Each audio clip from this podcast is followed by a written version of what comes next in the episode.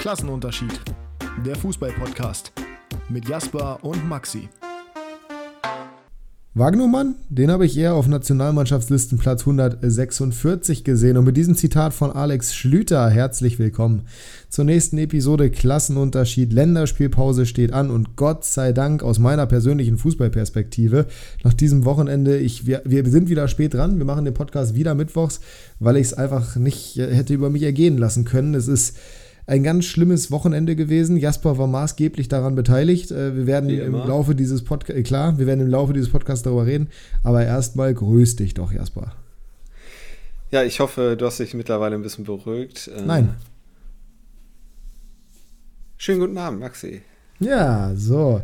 Dienstagabend, äh, aus zeitlichen Gründen haben wir es vorher nicht hinbekommen, muss man fairerweise dazu sagen. Ich war heute den ganzen Tag unterwegs. Ähm, dementsprechend haben wir es auch vormittags nicht auf der Kette bekommen. Ist aber nicht so dramatisch, denn wie gesagt, es ist sowieso Länderspielpause. Das heißt, dann könnt ihr ein bisschen ja auch warten, weil es wird sowieso jetzt am Wochenende erstmal nichts Großartiges zumindest passieren. Kann man zumindest von ausgehen.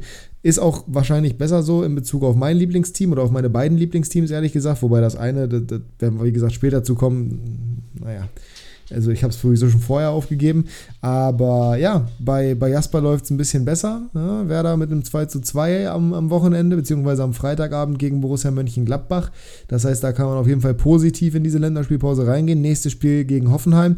Werden wir vielleicht später nochmal ein bisschen drüber reden. Wir, äh, oder ich würde nämlich heute ganz gerne so ein bisschen über das Schlussprogramm reden, das die ganzen Mannschaften haben und wie wir jetzt so auf die nächsten Spieltage schauen, beziehungsweise äh, was wir jetzt wirklich glauben, insbesondere für den Tabellenkeller, aber auch für oben und für den Meister Meisterschaftskampf, wobei das ist ein Thema, das wir wahrscheinlich relativ schnell hinweggehen können, schlicht und ergreifend, weil wir da per se immer die gleiche Meinung haben, und zwar, dass Bayern sowieso Meister wird, aber vielleicht eben nicht mit deinen prognostizierten acht Punkten Vorsprung. Sieht zumindest aktuell so aus. Äh, wir sind beide der Meinung, dass Bayern das noch machen wird. Aber ich finde es zumindest mal schön, auch wenn ich kein Dortmund-Fan bin, dass es zumindest mal auf dem Papier länger spannend ist. Das habe ich mir gewünscht. Ja, da bin ich, da bin ich dabei. Das ist, äh, das ist richtig. Wir werden heute, das sind die Vorschläge von euch, ähm, ein bisschen expliziter über 96 reden, was ist im Winter in Hannover passiert. Äh, ich werde Jasper so ein bisschen interviewen, was er glaubt, weil er, glaube ich, noch mal ein bisschen weniger tief drin ist als ich. Und gleichzeitig ähm, haben wir noch ein, zwei andere Fragen, beziehungsweise einfach mal ein paar Sachen von euch aufgenommen, ähm, die wir da besprechen werden. Throwback übrigens, äh, Good Old Times, heute vor einem Jahr äh, haben wir die Folge ausfallen lassen müssen. Weißt du noch warum? War ich im Urlaub? Nee. Äh, ich habe es in der Story gepostet mit, ich fange gleich an zu eulen, ein sehr schönes Meme. Äh, ich hatte Corona. Ah ja, perfekt. Genau, deswegen äh, haben wir es damals ausfallen lassen. Ja, Happy Anniversary. Happy Anniversary, Dankeschön. Äh, ich habe mich gestern tatsächlich auch so gefühlt, als hätte ich Corona. Das war auch noch so ein Faktor für euch vorgestern. Eigentlich hätten wir am Montagabend aufgenommen, so wie immer, aber da ich äh, Montag um 14 Uhr mich ins Bett gelegt habe, weil es mir so dreckig ging und auch tatsächlich nicht mehr so richtig in Gang gekommen bin, war das nicht möglich. Also Happy Anniversary sogar in doppelter Hinsicht, aber äh, Tests negativ, deswegen gehe ich mal davon aus, dass es nicht der Fall ist. Ähm, Kickbase haben wir natürlich heute auch noch, beziehungsweise später auch noch, über das wir explizit noch mal ein bisschen reden werden. Aber vorher würde ich sagen, schnacken wir nicht so lange drum rum, außer du hast jetzt irgendwas direkt zum Anfang, was du hier erwähnen möchtest. Ja, ich würde noch einmal kurz, wir haben nämlich jetzt äh, Wagnumann als Intro genommen und sind überhaupt nicht ja, drauf eingegangen. Ja, würde ich ja später gerne drauf eingehen, äh, so. auf die Nationalmannschaft, aber wir können trotzdem schon mal sagen, das kann man hier an der Stelle erwähnen, wir können auch gerne vorher drüber reden, bevor wir in die eigentlichen Kategorien reinrauschen. Ähm, Hansi Flick hat seine Nationalmannschaft nominiert. Einen Wechsel gab es bereits, beziehungsweise zwei Wechsel gab es bereits. Einerseits ist nämlich äh, Amel Bella Kotschap, meine ich, müsste ausgefallen sein. Ne? Der hat sich irgendwie ja, noch kurzfristig genau. verletzt. Dafür wurde völlig zu Recht, meiner Meinung nach, ist ein Wahnsinn, dass er nicht dabei war. Malik Chow nachnominiert. Sehr gute Entscheidung, meiner Meinung nach. Und gleichzeitig wurde aber auch teilweise ein bisschen komisch nominiert. Zum Beispiel mit dabei also einige neue und einer von denen eben Joscha Wagnomann, bei dem man halt nicht so, also ich zumindest nicht so richtig nachvollziehen kann, wie das denn zustande gekommen ist. Es ist, glaube ich, der erste Take von Didi Hamann, den ich teile, äh, der das auch überhaupt nicht verstehen konnte. Erstens, er kann ja rechts und links spielen, Verteidiger. Ähm, als Sosa verletzt war, keine Rolle gespielt links. Der war lange verletzt. Dann rechts äh, verdrängt von Waldemar Anton, als Wagnermann was schon, was schon einiges heißen soll, ja. Äh, da frage ich mich, ja gut, vielleicht will er einfach mal experimentieren, wie es ist mit ihm im Team. Gut, ist ja sein gutes Recht von Hansi Flick, aber sportliche Gründe dürfte es eigentlich keine geben. Exakt. in dieser Saison. Ich bin, ich bin grundsätzlich Freund von Joscha Wagnermann. Ich finde ihn spannend. Ich finde, das ist ein spannender Spieler, eben weil er beidseitig spielen kann, weil der äh, ordentlich Physis mitbringt, dazu aber auch ein gutes Tempo. Eigentlich der Prototyp Außenverteidiger ist, den man ganz gerne hätte. Technisch zumindest mal nicht komplett unterirdisch, wenn auch nicht herausragend. Aber ich aus sportlicher Perspektive, also man hätte mich nominieren können und wahrscheinlich wären die Leute genauso überrascht gewesen darüber wie bei Joscha Wagnermann. Das ist, das ist, das ist halt nicht optimal, sage ich mal. Wenn man auf den Kader in Summe guckt, dann haben wir da, wie gesagt, einige neue. Es sind genau vier Neulinge, es sind auch ein paar Leute rausgegangen aus der Nationalelf. Neu dabei sind Joscha Wagnermann, wie erwähnt, vom VfB Stuttgart, Mergin Berischer vom FC Augsburg, Marius Wolf vom Borussia Dortmund und Felix Metscher vom VfB Wolfsburg. Dazu Kevin Schade vom FC Brentford. Da können wir gleich also über diese fünf Spieler explizit nochmal reden. Lass uns gerne auch kurz darüber reden, wer dich am meisten überrascht, dass er nicht nominiert wurde. Ähm, Jonas Hofmann fand ich ein bisschen überraschend, ehrlich ja, gesagt, weil exakt. bei dem einen oder anderen äh, habe ich mir schon vorstellen können, dass er erstmal rausgenommen wird, wie zum Beispiel Genuan, wo man aber weiß, wenn der jetzt nicht zurücktritt, was er ja nicht gemacht hat, dass er auf jeden Fall äh, bei der EM dabei ist. Das ist jetzt einfach die Zeit. Ich finde es okay, wenn man jetzt ein bisschen ex experimentiert, weil die Frage ist, wann soll man es sonst machen? Ja. Und wenn genau die gleichen nominiert worden wären wie äh, zur WM, dann hätten alle wieder mit dem Kopf geschüttelt und gesagt, hä, wir haben da verkackt, warum wird jetzt nicht mal ge gewechselt und ein bisschen ja. experimentiert. Deswegen, ich bin da vollkommen okay mit. Kannst du verstehen, dass Gnabry über Sané nominiert wurde? Ehrlich gesagt nicht. Äh, ich sehe jetzt beide, ehrlich gesagt, nicht in Form hoch, aber Sané noch ein bisschen über Gnabry. Ich glaube, der einzige Grund ist, dass Gnabry Spitze spielen könnte. Weil wenn man in den Kader wieder reinguckt, klar Berisha und Füllkrug, ja, aber ja. danach, ich meine, Werner theoretisch auch, aber der spielt halt eher Flügel, Harvards theoretisch, aber ich glaube einfach, weil Gnabry so flexibel auch da wieder ist und diese Flexibilität sieht man generell in der Offensive. Was ich ganz merkwürdig finde, und das den Take hast du auch gerade schon gemacht, also Jonas Hofmann, warum alles in der Welt wurde Mario Götze nominiert und nicht Jonas Hofmann? Das verstehe ich nicht. Ich kann vieles, ich kann vieles nachvollziehen von den Leuten, die nicht nominiert wurden. Das ist auch richtig, um neuen Spielern Spielern Raum zu geben. Das hat Flick ja auch explizit gesagt. Aber Götze mitzunehmen, ist für mich so dermaßen unangemessen, insbesondere in der aktuellen Form der Eintracht und nach dem, was ja Götze bisher in der Rückrunde gezeigt hat, wo Hofmann halt auf individueller Basis vor allem deutlich besser aktiv war. Kann ich nicht, sehe seh ich gar Finde nicht. Finde ich auch überraschend, ja. Ähm, ja. Lass uns über die Neulinge kurz sprechen. Wir haben gerade Wagnermann schon abge abgehandelt, warum wir uns das vorstellen können.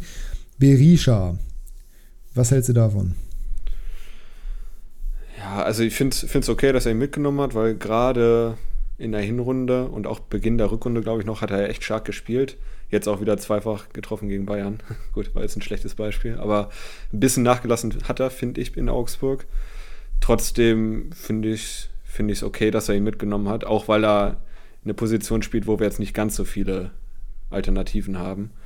Ja. Und als Experiment auf jeden Fall okay für mich. Ich finde es ich finde es absolut in Ordnung. Ich finde es genau richtig, ehrlich gesagt sogar. Berisha bisher mit acht Toren in dieser Bundesliga-Saison beim FC Augsburg. Das musst du erstmal machen. Dazu 24 Jahre alt, also immer noch in einem guten Alter, um da erstmal reinzuwachsen. Ähm, was ich sagen muss, ist, ich glaube, dass das beim FC Augsburg auch ganz stark damit zusammenhängt, wie die sich halt spielerisch entwickelt haben im Laufe dieser Saison. Weil Berisha am Anfang der Saison, beziehungsweise explizit in der Hinrunde, halt ganz klar der Main Man da war. Ne, also es war wirklich der, der, der Spieler quasi. Und jetzt hast du halt gerade in der Offensive wieder mehr Leute dabei, die auch, ja, die nochmal ein bisschen mehr reinbringen, die nochmal ein bisschen mehr mitbringen, wo man vielleicht einfach auch nicht so, also du hast jetzt mehr Optionen irgendwie, sage ich jetzt einfach mal, die du auch offensiv nutzen kannst. Ein Vargas ist zum Beispiel wieder da, ein Dion Bello ist jetzt da, ein Demirovic ist wieder in Form und da. Äh, da gibt es schon, schon einige Namen so. Äh, klar, Niederlechner zum Beispiel ist weg, aber trotzdem, ich glaube, das hängt auch so ein bisschen damit zusammen, ähm, dass halt einfach das Spiel der Augsburger sich ein bisschen verändert hat, weil es ist, als Berisha in der Hinrunde gespielt hat und zum Beispiel noch viel neben Niederlechner, ist viel über ihn, also ist er wirklich der, er ist ja auch gut am Ball, muss man auch mal dazu sagen, schlägt ja auch Standards teilweise, hat ja. Standards geschlagen und ich glaube damit, dass ein bisschen weniger über ihn läuft, auch zum Beispiel durch die Verpflichtung von Arne Engels, der ja sehr viel im Spielerischen übernimmt, ähm, ist das einfach ein bisschen, also ist das einfach ein bisschen abgeflacht, um ihn mehr in seine wirkliche Stürmerrolle reinzubringen und dann bist du halt als Stürmer wenn du bei einem kleineren Verein spielst, automatisch ein bisschen unauffälliger. Also das finde ich irgendwo, irgendwo logisch. Ja. Ja, aber wie gesagt, ich glaube, wir sind uns da einig, dass es, dass es nachvollziehbar ist, dass er Ich dabei finde ist, auf jeden Ich Fall. finde ich find super. Ich bin gespannt, was äh, generell bei Berisha passieren wird. Ähm, vielleicht auch sogar schon im Sommer, weil ich sehe einige Bundesligisten aus einem höheren Regal, die gegebenenfalls Interesse anmelden könnten. Der FCA Der ist ja noch nicht auf einen. fix verpflichtet, ne? Nee, genau. Fenner hat, also die haben eine Kaufoption, die viereinhalb Millionen oder sowas, die wird wohl gezogen werden. Und aber auch wenn Augsburg jetzt nicht finanziell unbedingt die großen Nöte hat, könnte ich mir schon vorstellen, dass insbesondere so Teams aus dem oberen Segment, beziehungsweise die jetzt da irgendwo rumkräuchen und fleuchen, so Wolfsburg könnte ich mir theoretisch vorstellen, wobei die mit dem Matcher schon einen ähnlichen Spielertypen haben zumindest. Äh, ich könnte mir sogar sowas vorstellen wie Leipzig, ehrlich gesagt, weil André Silva ist es nicht und ich glaube, der würde da ganz gut reinpassen. Ähm, generell, wenn es Richtung Champions League geht, vielleicht Union, vielleicht Freiburg, wobei Union, glaube ich, nicht die Ablösezeit, Freiburg wahrscheinlich auch nicht. Äh, Wolfsburg, ganz, äh, hatte ich ja gerade schon, Entschuldigung, äh, Gladbach, ganz großes Thema, Mhm. weil Gladbach halt einen Stürmer braucht. Also ich sehe so alles in den Top 10, abgesehen jetzt mal von Mainz, Bayern und, und Dortmund, sehe ich jetzt grundsätzlich erstmal nicht als unrealistisch an, dass der da hingehen könnte. Und ich fände alle Projekte da spannend. Wenn Hoffenheim zum Beispiel auch jetzt nicht unbedingt absteigt, äh, könnte ich mir das sogar auch vorstellen, weil die auch die finanziellen Mittel haben. Aber wie gesagt, darauf ist Augsburg nicht angewiesen. Ich glaube, dass er beim FCA bleiben wird, aber es ist, glaube ich, ein Stürmer, der früher oder später interessant werden könnte für mehrere Teams in der Bundesliga. Hast du irgendwie eine Einordnung, wie die Gehälter bei Augsburg mittlerweile sind? Ich habe da Ach, überhaupt keine keine, Ahnung. Ahnung. Keine Ahnung, auf jeden Fall nicht niedrig. Also ähm, Ja. Der wird schon, Ja, der also wird schon ich- ich vernünftig stell ihm- verdienen, also- aber es ist jetzt nicht, glaube ich, Ja. auf, auf übermäßigem Bundesliga. Also die sind jetzt nicht so, dass die überkrass bezahlen würden. Das kann ich mir nicht vorstellen. Ich könnte mir auch gut bei Teams wie Gladbach oder Wolfsburg vorstellen. Irgendwie fände ich die am spannendsten, auch wenn Wolfsburg natürlich, ich glaube, drei Neuner hat, die Ja. ganz gut sind. Aber ja, Gladbach, wenn Turam geht, why not? Ja. schauen wir mal. Kickbase Podcast hat ja Hanno Behrens, äh Quatsch, Hanno Behrens, Kevin Behrens sofort nach Gladbach geredet, weil der schießt ja Tore, Hanno macht mehr Behrens. als, als Hanno Behrens auch nicht schlecht. Äh, würde als Kämpfer im defensiven Mittelfeld durchaus helfen aktuell. Äh, will man nicht solche Fehler sehen wie von Kone zum Beispiel. Aber ja, genau, ähm, da muss man mal abwarten. Also Kevin Behrens sehe ich nicht bei Gladbach, aber wer weiß, vielleicht ja mehr gegen Berisha früher oder später. Äh, wir werden sehen. Dann haben wir weitere Namen, die wir jetzt noch kurz besprechen wollen. Und zwar Marius Wolf. Da muss man jetzt, glaube ich, nicht so, so sonderlich viel zu sagen. Ähm, verdient glaube ich. Ja, ja. Ich bin kein großer Fan von ihm, aber das kann man schon machen. Felix ein Matcher. Mh, interessant. Einer der Matcher-Brüder ist also dementsprechend wieder mit von der Partie.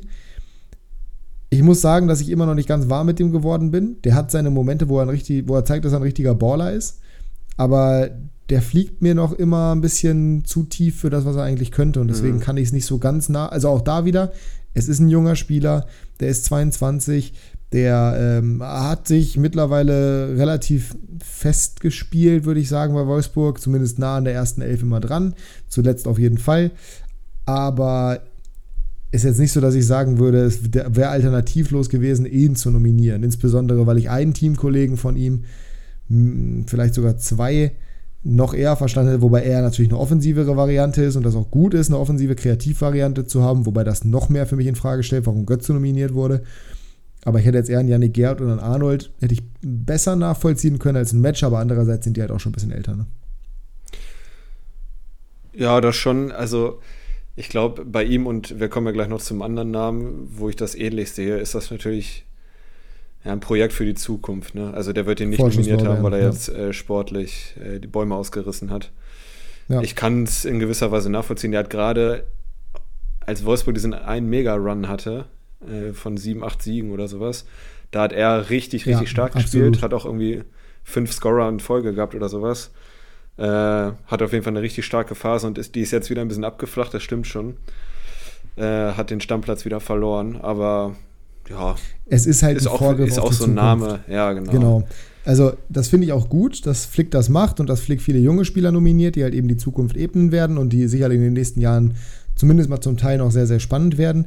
Was ich nicht so hundertprozentig verstehe, ist halt die Auswahl der Spieler, weil es gibt halt auch andere talentierte Spieler, die man hätte nominieren können. In meinen Augen zumindest, die ich auch hätte verstehen können. Gleiches gilt nämlich auch beim letzten Spieler. Super talentiert, Kevin Schade, in der Hinrunde verletzt gewesen über weite Strecken, dann im Winter zu Brentford gegangen. 186 Premier League Minuten reichen jetzt aus für die Nominierung. Ich finde den spannend, den Jungen. Ich finde das auch gut, dass er die Chance bekommt. Aber wie gesagt, im Kontrast zu dem, was halt sonst noch so existiert, hm, tue ich mich ein bisschen schwer ja. damit zu sagen, dass wir jetzt, das ist jetzt super verdient. Ja, ich habe die Stats auch gerade vor mir. Also er hat jetzt einen Assist in der Premier League-Saison bis jetzt. Ja, 186 Minuten erstmal in erster ja, Linie. Das, das ist halt. Also bei Brentford, die spielen eine solide Saison, die haben sogar international Chancen, glaube ich zumindest noch. Ne? Müsste zumindest irgendwie noch möglich sein, für die da hinzukommen. Wobei es unrealistisch ist, weil ich glaube, die waren jetzt zuletzt nicht mehr so stark wie am Anfang der Saison. Ich gucke mal kurz in die Tabelle. Aktuell Achter äh, hinter Liverpool. Nee, Schwachsinn. Ach, das ist schon wieder. So, 28. Spieltag, das war schon wieder falsch. Doch, sind Achter, äh, sind punktgleich mit Liverpool, haben aber ein Spiel mehr. Also theoretisch durchaus noch Chancen auf Europa. Äh, also es ist jetzt auch nicht so einfach, sich da einfach mal kurz so reinzuspielen. Aber nichtsdestotrotz meine ich halt, dass für eine Nominierung ist das schon ein bisschen wenig, was er gezeigt hat. In dieser Saison insbesondere. Er hat sein Talent aber ja in der Vergangenheit schon angedeutet. Ähm, ja, kann man, kann man sicherlich Argumente für finden, dass man ihn nominiert. Ja. ja, für mich, ja gut, Felix Metscher hat schon mehr gezeigt diese Saison, das muss man schon sagen. Ja, aber ja, für ja. mich, äh, ja, die gleichen Beweggründe, die beiden zu nominieren. Ja, worüber man hätte reden können, wenn es um, um Flügelspieler geht, zum Beispiel, wenn es um schnelle Spieler geht, äh, auch wenn er jetzt zuletzt stark nachgelassen hat und ich bekanntermaßen auch kein wirklicher Fan seines Bundesliga-Niveaus bin, aber Linden Meiner wäre auch jemand gewesen, bei dem es mich zumindest nicht nicht völlig überrascht hätte, wenn er nominiert worden wäre. Ähm, insbesondere, weil er halt mit Köln zumindest eine gute Hinrunde gespielt hat. Er war extrem abgeflacht mittlerweile ja auch. Nur rein vom, vom Spielertyp her sind die, finde ich, ziemlich, ziemlich ähnlich. Ja. Schade, wahrscheinlich noch ein bisschen besser im Endprodukt äh, als meiner, aber sonst relativ große Ähnlichkeit dabei. Ja, ich sehe eine größere Upside bei Schade noch. Ja, natürlich. Dass der mehr Talent hat, darüber müssen wir nicht reden. Das ist, das ja. ist klar wie Kloßbrühe. Das da will ich gar nichts gegen sagen. Ich bin froh, dass nicht der Fehler gemacht wurde und das meine ich gar nicht böse dem Jungen gegenüber, weil ich, hab, ich bin der Überzeugung, dass der auf jeden Fall ähm, sich noch stark entwickeln kann und stark entwickeln wird. Aber in meinen Augen wäre es zum Beispiel bei Jessica Gangkamp ein völlig falsches Zeichen gewesen, den zu nominieren. Auch in der sportlichen Lage, in der Hertha sich befindet. Äh, von daher, auch ob der Alternativen oder trotz der Alternativen, die es so gibt, das ist schon alles, das ist schon alles in Ordnung. Das Einzige, was ich, wie gesagt, gar nicht verstanden habe, ist, dass Malik Chow nicht von Anfang an nominiert wurde. Aber das wurde ja mittlerweile, auch wenn es leider Gottes auf Kosten von Amel Bella Kotschap geht, äh, nur korrigiert. Ja. Ja, also der einzige Name, wo ich die Augenbrauen ein bisschen gerümpft habe, war halt Wagnermann. Äh, sonst ja, da, jeder, war da jetzt nichts dabei. Also man hätte mich Gut. nominieren können und ich glaube, der Unterschied wäre nicht sonderlich groß gewesen. Ja, Maxi für Lass Deutschland. Lass ich mal so ne? stehen. Ja. Ja, wäre eigentlich, schöner, wäre eigentlich ein schöner Folgentitel. Maxi für Deutschland. Äh, merken wir Jasper für Afghanistan. Gab es mal den Spruch mit Kahn, ne? Das Enke für Deutschland, Kahn für Afghanistan. Das, das weiß ich nicht. Äh, ja, Äquatorialguinea war es doch bei dir eher dann, oder nicht? Fast. Ja. Optisch. Damit gehen wir. Ja, das äh, ist richtig. War es nicht Äquatorialguinea? Nee, Äthiopien. Äthiopien, ach, alles das Gleiche.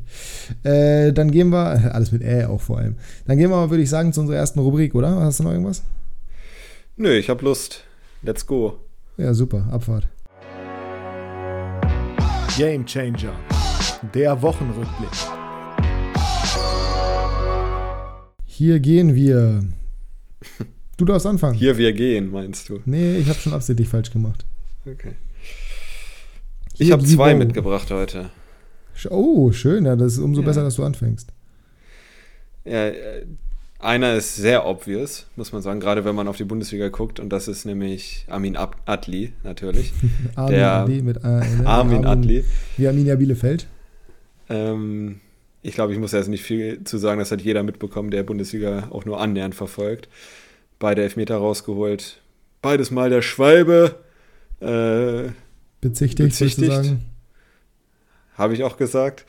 äh, wurde dann zweimal revidiert und äh, ja, Palacios hätte man auch nennen können, aber der musste die Elfmeter ja nur reinhauen. Deswegen. Nur, ja, ja, klar, nur. auch ja, gegen Jan Sommer, der ist 1,50, einfach in die Ecke schießen. Na, ist richtig, ist richtig. Ein B-Jugendkeeper in meiner Augen. Äh, ja. ja. aber äh, gerechtfertigt. Äh, Armin Adli mit einer wirklich tollen Performance. Äh, ja, ähnlich wie sein Namensvetter Arminia Bielefeld, zumindest bis zur äh, 90. Minute. Auch das war ein sehr interessantes Thema, habe ich heute mit meinem Chef drüber gesprochen, der bekanntlich Bielefeld-Fan ist. Völlig gerechtfertigter Elfmeter natürlich. Äh, er war selber im Stadion tatsächlich, als Arminia-Fan auch. stand ungefähr zehn Reihen höher als der Schiedsrichter.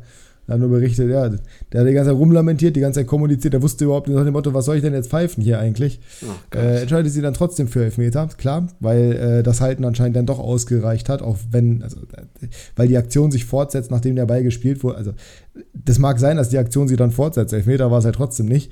Ähm, aber ja. Thomas war, Gottschalk hat schon gesagt, wir sind eine verweichlichte Gesellschaft. Eben, und äh, uh, das trifft, das trifft tatsächlich auch. Ja, das trifft tatsächlich auch auf meinen Verein zu an diesem Wochenende. Deswegen, also er hatte trotzdem noch das deutlich, schön, die deutlich schönere Experience diese Woche. Äh, von daher, liebe Grüße auch nach Bielefeld an Armin und äh, auch an Armin Adli.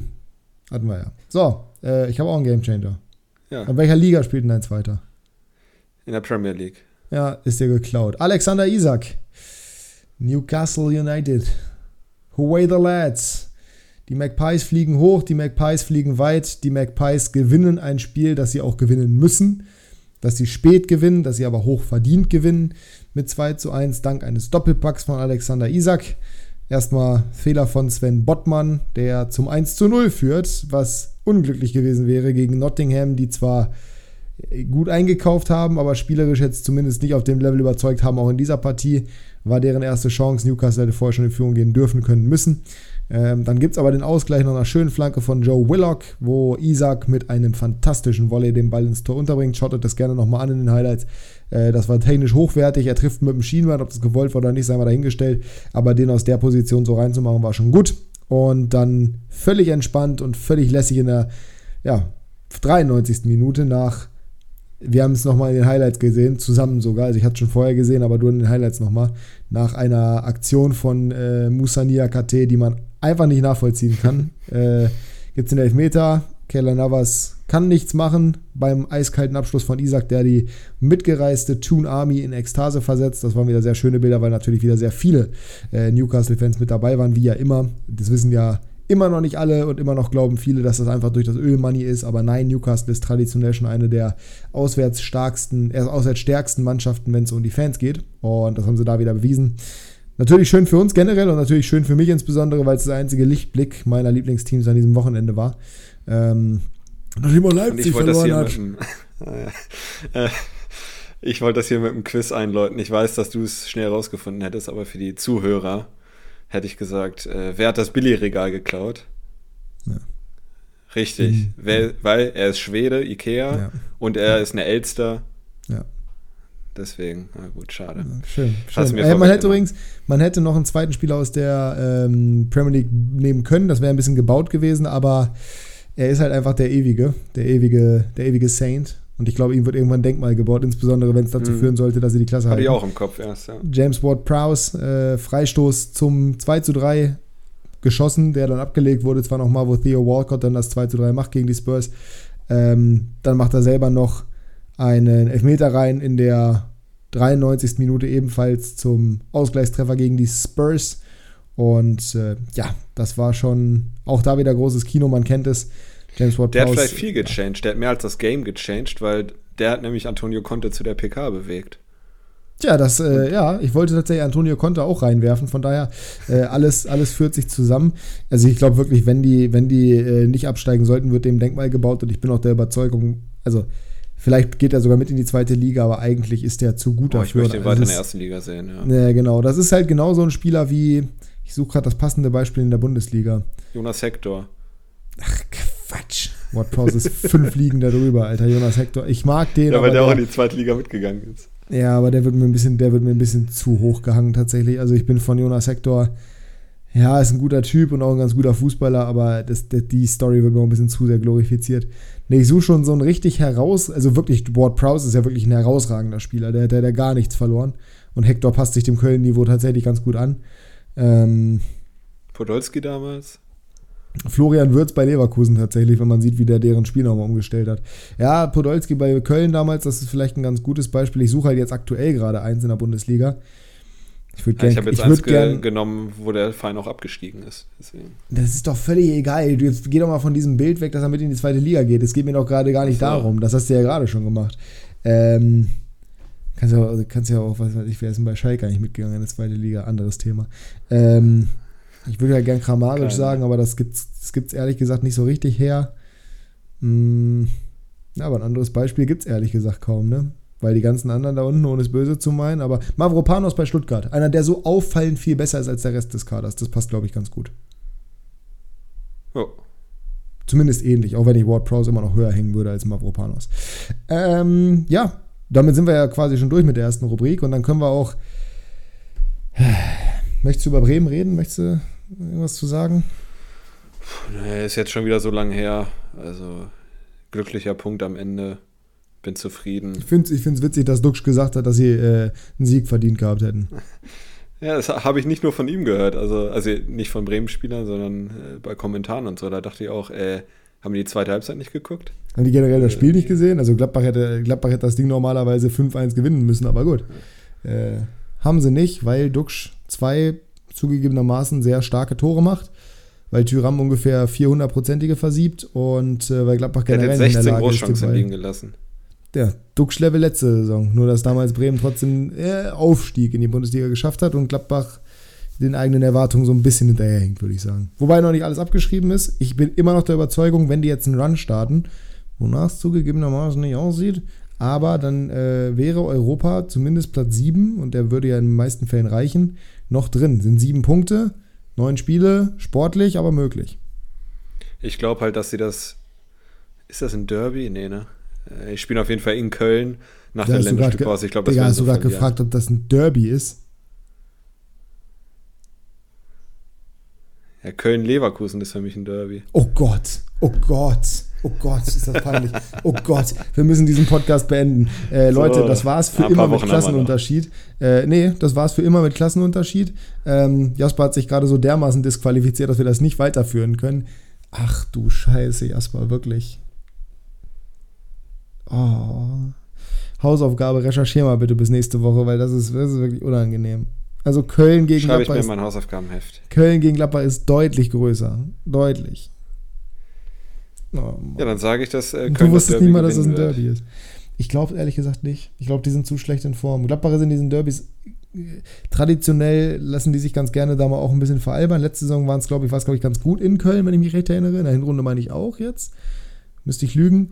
Aber die haben sich auch ganz gerne schon mal irgendwie, damals hat Risse doch dieses Tor aus 45 Metern da gemacht, diesen Freistoß mit Flatterball. Ja generell haben die sich ganz gerne mal hops nehmen lassen, aber ich glaube jetzt irgendwie, äh, auch wenn sie auswärts ja katastrophal sind, irgendwie habe ich das Gefühl, weil Köln ist ja auch ein Thema für sich, ist auch eine eurer Fragen gewesen. Ihr könnt ja immer mit uns auf Instagram interagieren, auch wenn ihr wieder nicht letzte Woche, weil Gaspar die Story vergessen hat, abgestimmt habt oder abstimmen konntet über Transfers. Vielleicht machen wir das diese Woche noch als, als als Callback sozusagen. Mal gucken, ob ich das zeitlich hinbekomme irgendwie. Weil Jasper es offensichtlich nicht hinbekommt. Er einen stressigen Job. Er ist ja die ganze Zeit unterwegs bekanntlich. Ähm, kurzer, kurzer Dick in deine Richtung einfach mal. Ja, mach mal.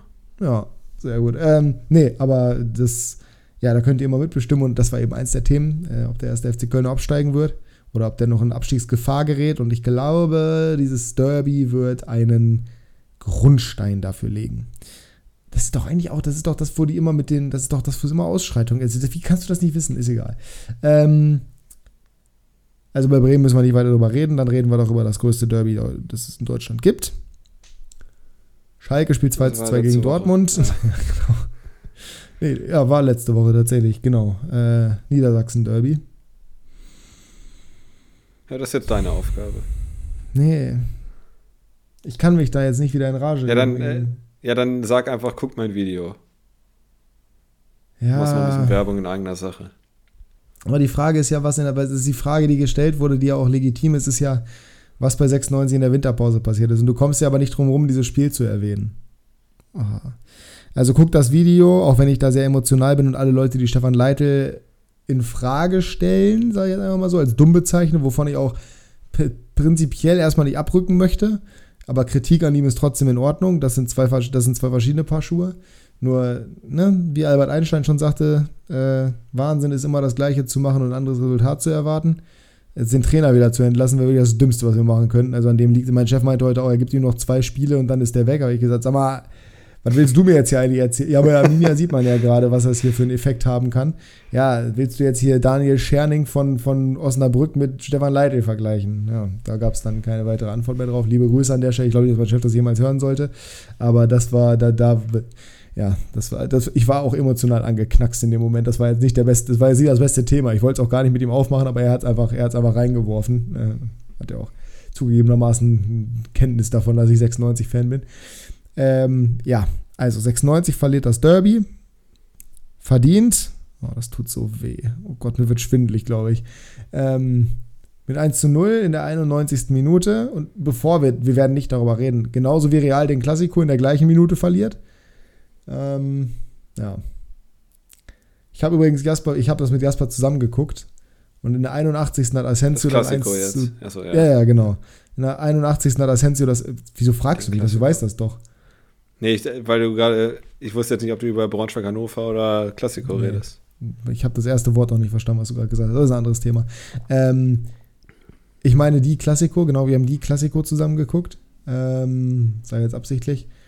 Und in der 81. hat Asensio, wie gesagt, das Abseits-Tor gemacht, das Ancelotti dann noch in Frage gestellt hat, was auch ein bisschen albern ist.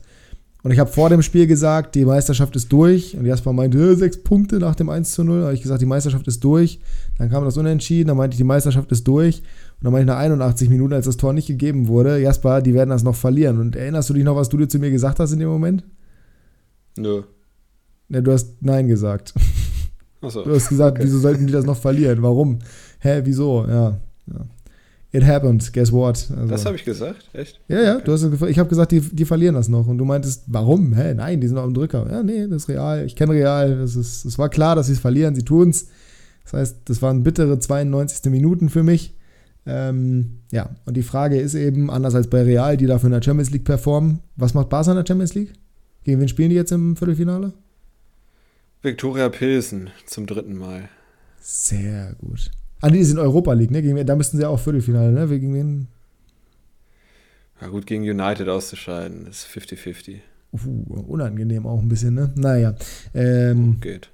Pleiten, Pech und Pannen. Insbesondere Pleiten. Also in, nicht in Ergebnishinsicht, aber ich habe heute wieder gelesen, 210 Millionen an Gehältern müssen gespart werden.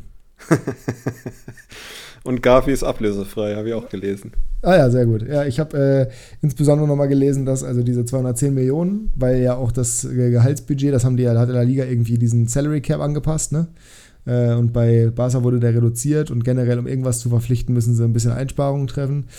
Ja, ich habe gestern wurde ich wieder dafür, ich habe äh, leicht durchklingen lassen, dass äh, ich es ein bisschen komisch finde, dass mittlerweile so viele Leute wieder völlig ignorieren, was Barca da letzten Sommer abgezogen hat finanziell und jetzt auch gerade dieser ganze Korruptionsvorwurf, der da im Raum steht. Und dann wurde, ich, äh, wurde gesagt, äh, ich würde mich nicht genug informieren. Wenn man mal die ganzen Zeitungen lesen würde, wüsste man ja, dass es Barca super gehen würde finanziell und äh, dass diese ganzen Korruptionsvorwürfe ja auch noch aus Madrid kommen. Ja, danach habe ich die Benachrichtigung zu dem Beitrag auch deaktiviert, weil äh, das war mir dann, das war mir dann auch ein bisschen zu doof, ehrlich gesagt. Informiert euch gerne, aber informiert euch doch bitte auch richtig. Ähm, ich werde es nicht jetzt hier nochmal vorkauen, aber was ich vorkauen werde, ist meine Frage an dich. Was glaubst du, ist bei Hannover in der Winterpause passiert? Denn, nochmal kurz als Reminder, acht Spiele in der Rückrunde, kein Sieg, drei Unentschieden, fünf Niederlagen gegen Kaiserslautern, gegen den Feind gegen Magdeburg. Ich, ach, ich möchte es nicht weiter auflisten. Ja, da fragst du jetzt genau den richtigen, der eine mega Expertise hat bei 96. Na komm, du verfolgst das doch zumindest ein bisschen. Jetzt tu mal nicht so, als ob du nichts mitbekommen würdest. Deswegen frage ich dich ja auch, weil ich könnte dir sagen, was sich verändert hat, aber es ist ja spannend zu wissen, was du dazu sagst.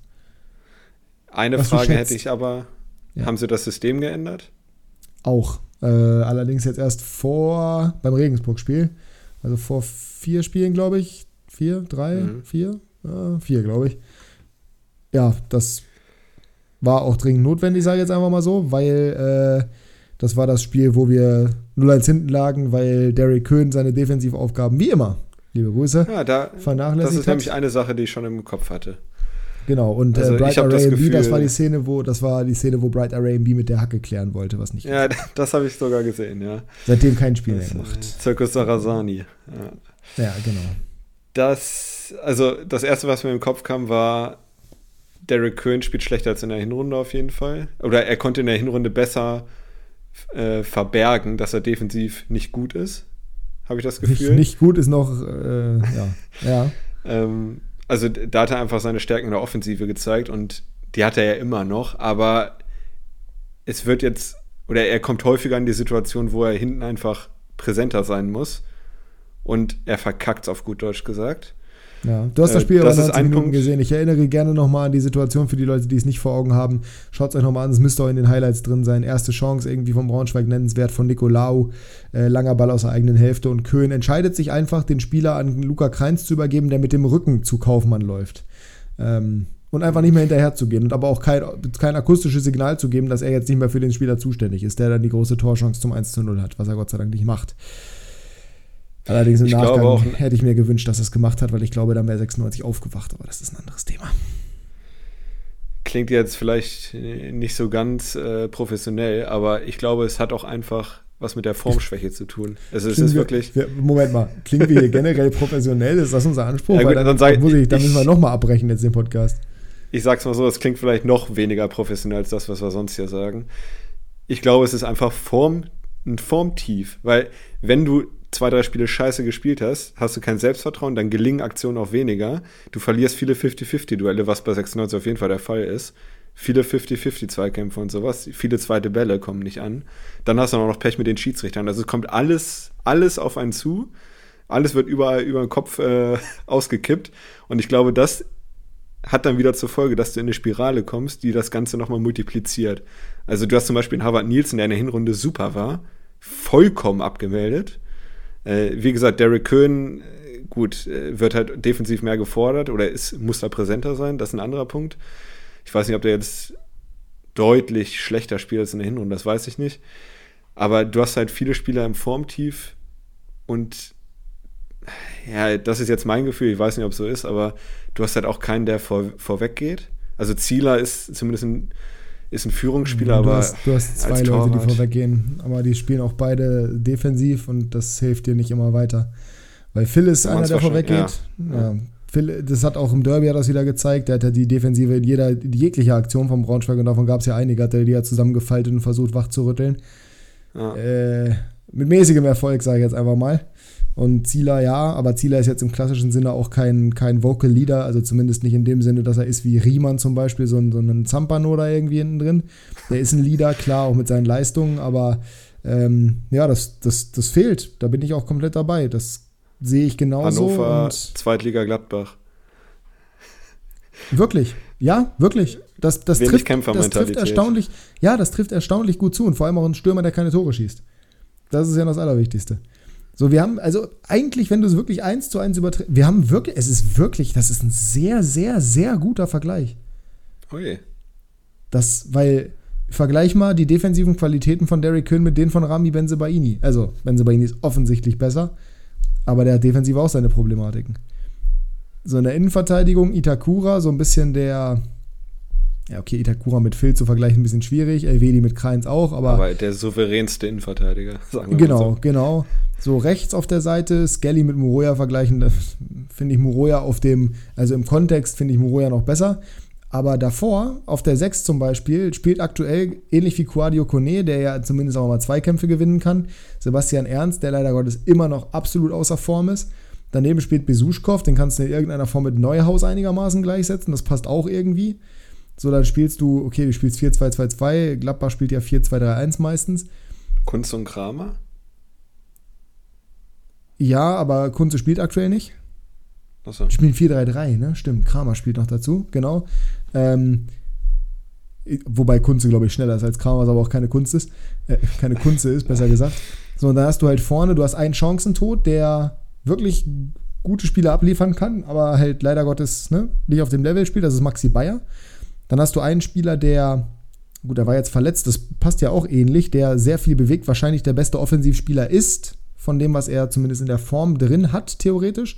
Mit Alassane Player, nimm gerne Lars Stindl als zweiten Vergleich, das passt beides. Und dann hast du noch einen, der scoren kann, der vorbereiten kann, der in der Hinrunde der beste Spieler in diesem Team war, auf, auf mehrfacher Ebene. Harvard Nielsen, Jonas Hofmann. Vom Spielertyp natürlich nicht, aber so von der Bedeutung her. Und auch das zündet nicht. Wobei man sagen muss, Hofmann zündet deutlich mehr als Nielsen aktuell, weil Nielsen halt wirklich komplett abgemeldet ist. Also da geht ja gar nichts. Aber es ist ein sehr, sehr guter Vergleich mit Gladbach, ja. Doch, das Gladbach der zweiten Liga ist wirklich so. Völlig unter den Möglichkeiten. Ähm, immer, mit, immer mit viel Fansupport, auch wenn sie den jetzt natürlich völlig verspielt haben. Mal sehen, was Gladbach da nächste Woche im Derby macht. Ähm, ja, wie Stehen du schon gesagt Tabelle hast. gleich da, ne? Ich glaube, beide Zehnter, ja, ne? Ja, exakt. Deswegen passt es so gut. Finde ich, find ich wirklich einen guten Vergleich. Ähm, ich glaube, was du gesagt hast, da ist vieles Richtiges dabei. Es gibt viele Spieler, die halt einfach nicht mehr die Form aus der Hinrunde haben. Nielsen zum Beispiel, aber auch äh, ein König, das ist ganz, ganz auffällig. Ich weiß nicht, ob es nur in der Fünferkette liegt, weil auch in der Fünferkette hat er eklatante Defensivschwächen gezeigt, die in der Hinrunde nicht so zum Vorschein gekommen sind. Mag es daran liegen, dass äh, die Defensive generell ein bisschen wackeliger war, insbesondere, ich glaube, die Abwärtsspirale hat damit angefangen, dass Burner im Formtief war zum Rückrundenstart. Dadurch hat er Array im B verunsichert.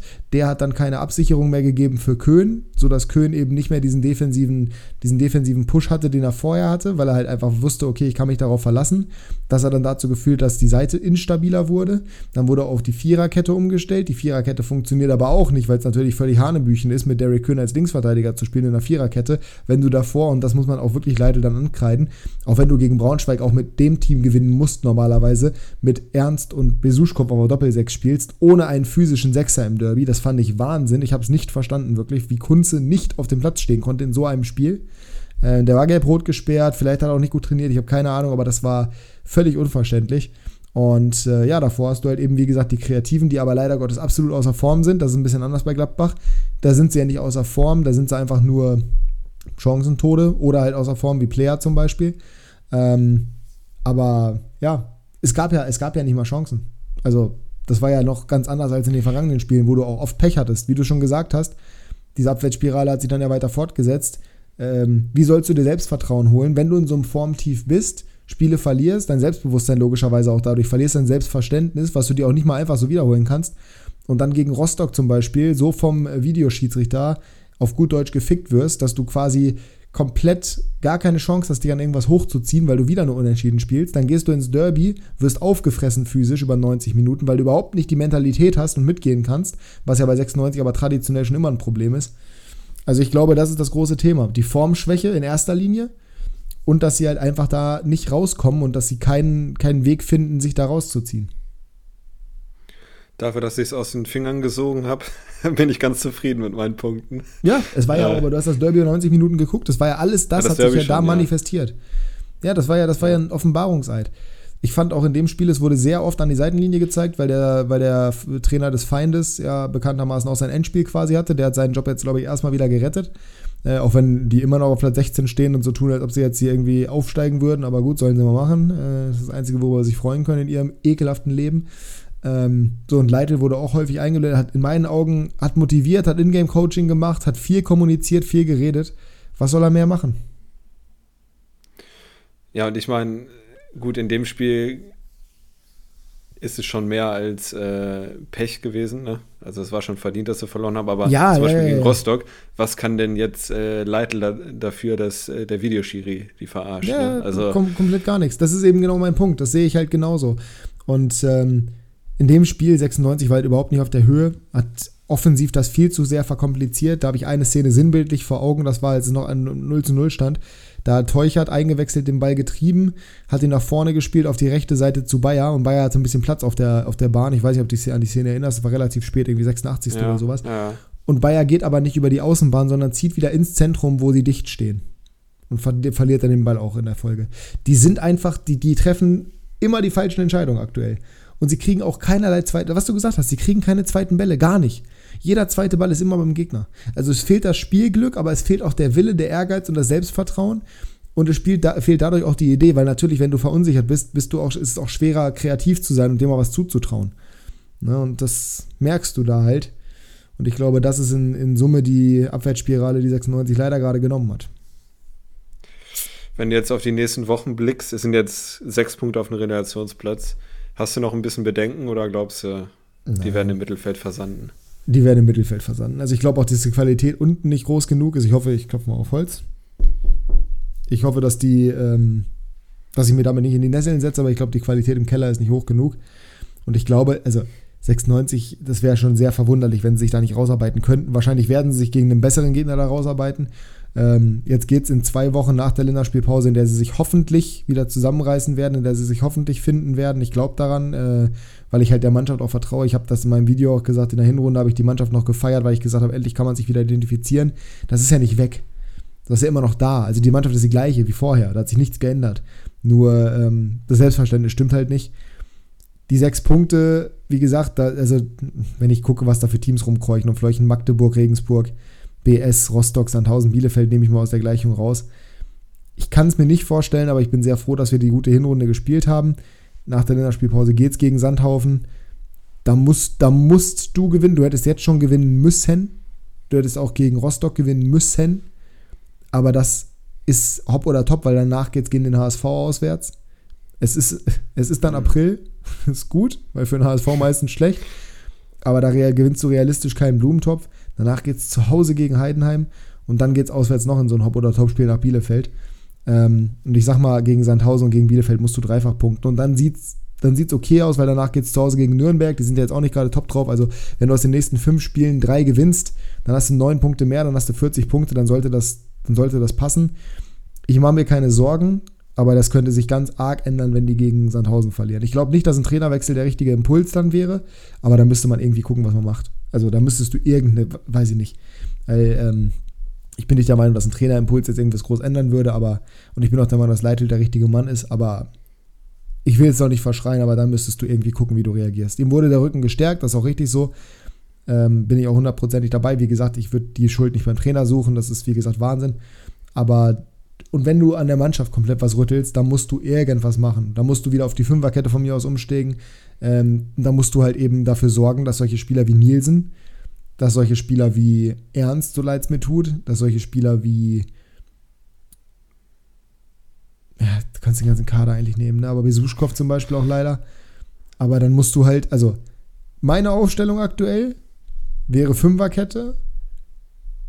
Meine Aufstellung wäre mit Julian Börner wieder drin, zentral, Kreins links, Neumann rechts, Moroja rechts, außen. Doppel 6 mit Leopold und Kunze, um irgendwie Stabilität reinzukriegen, aber auch um mal zweite Bälle zu gewinnen, weil die beiden können das. Die beiden haben die Intensität dafür auch. Davor auf der 10 Kerk, glaube ich, aktuell, weil Schaub kannst, also Schaub, das war wirklich eine Frechheit in jeglicher Hinsicht. Und vorne in der Spitze Teuchert und Weidand. Ich sehe keinen Bayer aktuell, auch wenn der ja noch die Chancen hatte am ehesten, aber ich sehe den als Joker aktuell wertvoll aufgehoben. Ich sehe aktuell keinen Nielsen in der Startelf, der ist ganz weit davon entfernt. Und wahrscheinlich kannst du sogar Weidand, auch wenn Weidand in meinen Augen, ich weiß nicht, wie du das gesehen hast über 90 Minuten, aber Weidand hat sich reingehauen, Weidand hat überall versucht, Bälle zu holen. Der wurde ja wieder überhaupt nicht angespielt. Das haben wieder sehr viele kritisiert, dass er ein schlechter Fußballer ist, aber der ist ja auf dem ganzen Platz aktiv gewesen, aber nur nicht in der Rolle, in der er eigentlich gesucht hätte werden müssen von seinen Mitspielern, weil er komplett im Stich gelassen wurde. Reingehauen hat er sich aber. Aber früher oder später musst du den vielleicht auch mit Tresoldi ersetzen. Und ich würde auch nicht davor zurückschrecken, mal einen Tom Moustier spielen zu lassen auf der 6 oder einen Antonio Foti auf der 10. Also schmeiß die Jungen rein. So, mhm.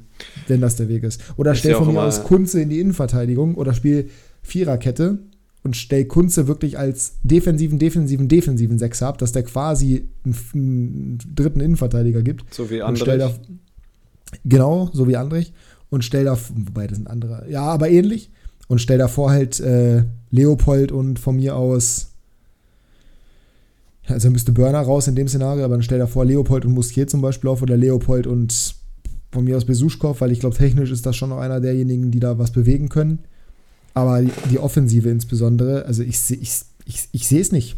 Ich sehe es wirklich nicht, wie mit Bayer und Nielsen, ohne das auf die beiden runterbrechen zu wollen, weil Nielsen ja auch, also beziehungsweise Bayer ja derjenige war, der auch mal die einzigen Chancen sich erarbeitet hat in diesem Spiel. Aber ich, ich, ich will auch ehrlich gesagt nicht mehr groß über 96 reden jetzt. Das ist schon wieder viel zu viel gewesen. Ja, ich wollte auch gerade sagen, ja, kommen wir jetzt zum anderen Thema. Du hattest übrigens ja. letzte Woche noch, äh, wolltest du mir irgendwelche Fragen stellen, ne? wo die nächstes Jahr spielen. Wollte ich dich dran erinnern. Ja, äh, ist richtig, werde ich dir auch fragen. Machen wir noch, das große Transferspezial quasi. Lass uns aber erstmal noch über einen anderen Spieler reden, der, über einen anderen Verein reden, besser gesagt, der ja in ähnlicher Not ist, so ein bisschen wie 96 fast. Äh, der FC Köln. Runtergefallen auf Platz 13. Herzlich willkommen im Abstiegskampf. Where he belongs, würden jetzt manche sagen.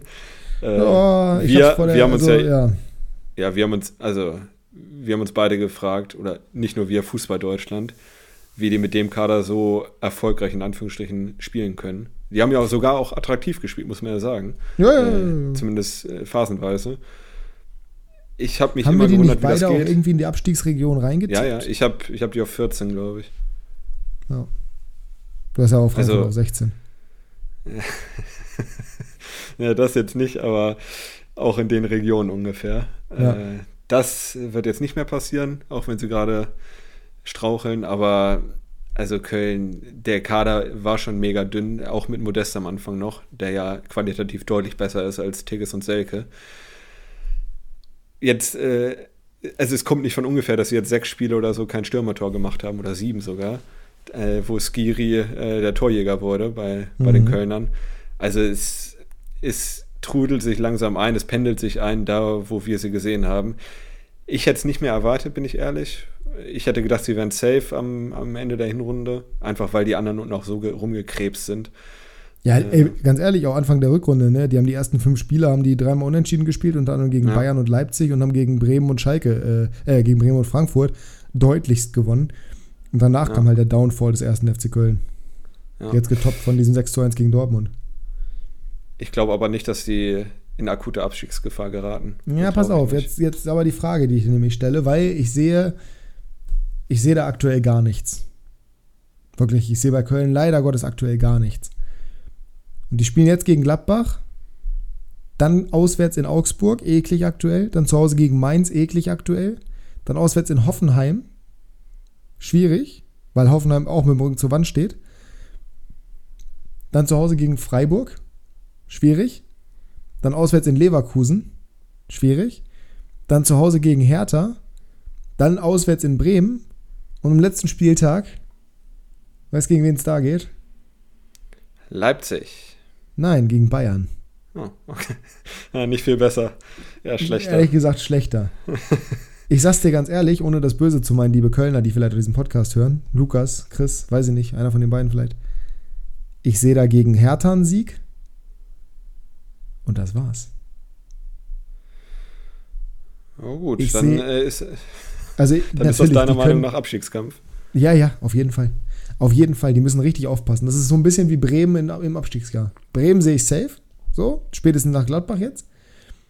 Aber Köln, also die können jedes von diesen, die können diese ganzen, also es sind keine 50-50-Spiele für mich. Die, wenn, ich, wenn ich mich entscheiden müsste für einen Verein, dann wäre es, wie gesagt, nie Köln, außer in diesem einen Spiel. Aber die Gladbach, Augsburg, Mainz, Hoffenheim, Freiburg, Leverkusen, das sind für mich alles Gegner, bei denen ich sage, die ordne ich höher ein, weil es für die auch noch um was geht, wirklich. Und das ist für Köln nicht gut. Weil Augsburg will, also Gladbach will doch irgendwie nach Europa. Die müssen dieses Derby gewinnen, die müssen das aber auch für die Stimmung machen. So, Augsburg will aus dem Abstiegskampf raus. Auch schon mal doof. Mainz will nach Europa. Oh, ärgerlich. Hoffenheim will da unten raus. Hm, Ein bisschen doof. Freiburg will Champions League. Hm, Auch nicht optimal. Leverkusen will international. Hm, Hertha will nicht absteigen, aber die haben nicht die Qualität. Bremen, ja, vorletzter Spieltag. Da, ne, kann sein, aber sehe ich ehrlich gesagt auch nicht. Und Bayern, brauchen wir nicht drüber reden, dass die Meister werden wollen. Also, ich, ich glaube, das wird echt eng für Köln, weil ich halt einfach auch die Qualität im Kader nicht sehe. Ne? Und die haben zwei Punkte auf Bochum. Okay, Bochum ist auch ehrlich gesagt jetzt aktuell vier Punkte vorm Relegationsplatz, was Wahnsinn ist. Aber das könnte echt schwer werden. Ja, dann gehe ich mal ein bisschen dagegen und äh, ich glaube nämlich, wie ich es vorhin schon gesagt habe, dass sie zu Hause diese Derby-Atmosphäre besser verarbeiten können als Gladbach und ich glaube, dass sie da gewinnen werden. Ähm, aber, also du hast auf jeden Fall recht, dass die anderen Spiele wirklich schwer werden. Äh, ja, es sind halt so Spiele gegen Mainz und Augsburg, da kann halt alles passieren. Ne? Klar, ist, ist Mainz das in wird, Augsburg oder in schmeißt Köln? jetzt Main, in Augsburg. Schmeißt jetzt gerade Mainz in Ah. einen Topf mit Augsburg. Nee, aber die sind beide eklig zu bespielen, meine ich. Ja, okay. Ähm, also ich, um das mal abzukürzen, ich glaube nicht, dass sie absteigen werden. Ich glaube nicht, dass sie auch in akute Abstiegsgefahr geraten werden, weil ich gehe davon aus, wie gesagt, die gewinnen gegen Gladbach und gegen Hertha, glaube ich, auch. Sind sechs Punkte, das sind dann 33. Das reicht jetzt auch noch nicht ganz, aber ich, nee, ich kann es mir nicht vorstellen. Auch weil viele unten noch gegeneinander spielen. Ähm, also ich glaube, klar, sie werden vielleicht noch ein bisschen weiter unten reinrücken, aber ich glaube, so ganz ernst wird es nicht werden für sie. Okay. Ich glaube, es wird richtig ernst. Ich sage nicht, dass sie absteigen. Ich glaube, dafür sind die drei, die aktuell unten stehen, ja, und Bochum. Also Hoffenheim hat dann nicht, nicht Hoffenheim wird sich da rausarbeiten, glaube ich. Äh, jetzt ist der Knoten geplatzt, denke ich. Jetzt mal persönliche Meinung. Ja, hoffentlich nicht im nächsten Spiel, das will ich nicht. Ach, für Bremen ist das sowieso egal. Aber ja, von mir aus nicht im nächsten Spiel, ist mir egal. Ähm, reden wir nächste Woche drüber, wenn es ums Tippen geht. Aber ich glaube, da ist der Knoten jetzt geplatzt. Aber Hertha, Bochum, Schalke, Stuttgart, Köln, das sind so für mich die fünf, von denen es am Ende drei treffen wird. Und einen davon in der Relegation gegen XY. Wahrscheinlich so, wie es aktuell läuft, gegen den HSV. Würde ich unterschreiben. Wirklich. Das wäre das wär unglaublich, wenn die wieder in der Relegation müssten. Das würde mir, das mir fast schon leid. Oder wenn ich wirklich, ich muss mittlerweile sagen, ich kann Tim Walter nicht mehr sehen. Ne? Ich kann ihn echt nicht leiden. Ich finde ihn echt unsympathisch. Das, also, ist ein, das ist ein richtiges Arschloch in meinen Augen. Tut mir leid, aber nicht, nicht böse gemeint, liebe HSV-Fans hier diesen Podcast hören und auch nicht böse gemeint an Tim Walter. Einfach nur sein Verhalten auf der Trainerbank, das meine ich. Der ist bestimmt ein witziger Typ und als Trainer macht er bestimmt auch Spaß, wenn er die eigene Mannschaft coacht. Aber der geht mir tierisch auf den Sack mit seiner Art und ich mag auch seine Stimme nicht. Seine Stimme passt nicht zu seinem Aussehen. Ähm, aber das ist auch ein, das ist ein sehr spezielles Thema. Ähm, der Co-Trainer ist auch so schlimm, Alter. Ja, das, oh ja. Der HSV hat einen echt sympathischen Kader, meiner Meinung nach. Wirklich sympathisch. Für mich macht es echt der Trainer kaputt. Oder die, die, die, die Bank, die macht es für mich kaputt. Das ist, ja, der, das also war der nie ist so. Ich war 90 immer, Minuten am Beschweren, ne? Ja, ja. Und letzte Saison war ich noch eher pro Walter und ein bisschen gegen den Kader eher und gegen die Fans. Und jetzt bin ich nur noch pro Fans, pro Kader und komplett gegen Tim Walter. Das hat sich bei mir komplett 180 Grad gedreht. Das ist schon echt krass.